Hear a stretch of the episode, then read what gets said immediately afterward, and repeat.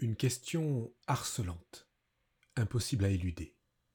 Faut-il la mort pour que le prix de la vie apparaisse? Faut-il que je te perde pour savoir combien je t'aimais? N'est-il pas temps d'introduire dans nos quotidiens une autre conscience, une autre manière d'être, une discipline tendre? Rendre hommage à la vie, chaque jour de neuf, et jusqu'à la fin de nos jours. Cette interpellation de Christiane Singer, que certains connaissent peut-être, nous place face au drame qu'est la vie dans la mort programmée qu'elle promet déjà aux nourrissons.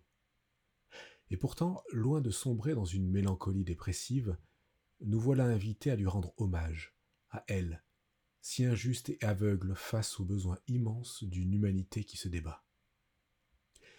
L'invitation est osée, rendre hommage. L'autre mot, biblique celui-là, et de rendre grâce, mais en faisant le pas de côté de la foi. Rendre grâce à la vie derrière la vie, en recherchant la source, dans son principe fondateur irriguant la vie en moi, comme tout autour de moi. Un principe fondateur contre lequel la foi fragile des disciples de ce Messie semble se fracasser au pied de la croix. On ne lutte pas contre le principe de l'entropie, il en est de même de la gravité, te dis-tu peut-être prêt à abandonner. Sans doute peut-être aussi un peu là de toutes ces explications alambiquées de spécialistes de la parole dont la Bible semble être le commerce.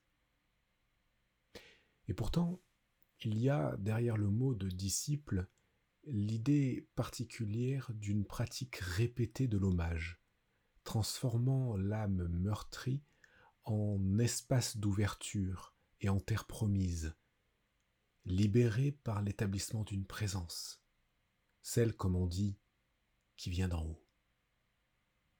Celle d'une foi sans cesse burinée par le réel, s'accrochant à l'espérance, pour entrevoir par-delà le vécu une réalité plus grande encore, celle du vivant. De ce Dieu qui, depuis toujours, et n'allez pas chercher une date originelle, vous passeriez à côté de l'essentiel, de ce Dieu qui murmure à l'oreille des créatures comme à celle de Moïse alors. J'ai mis devant toi la vie et la mort. Choisis la vie et tu vivras.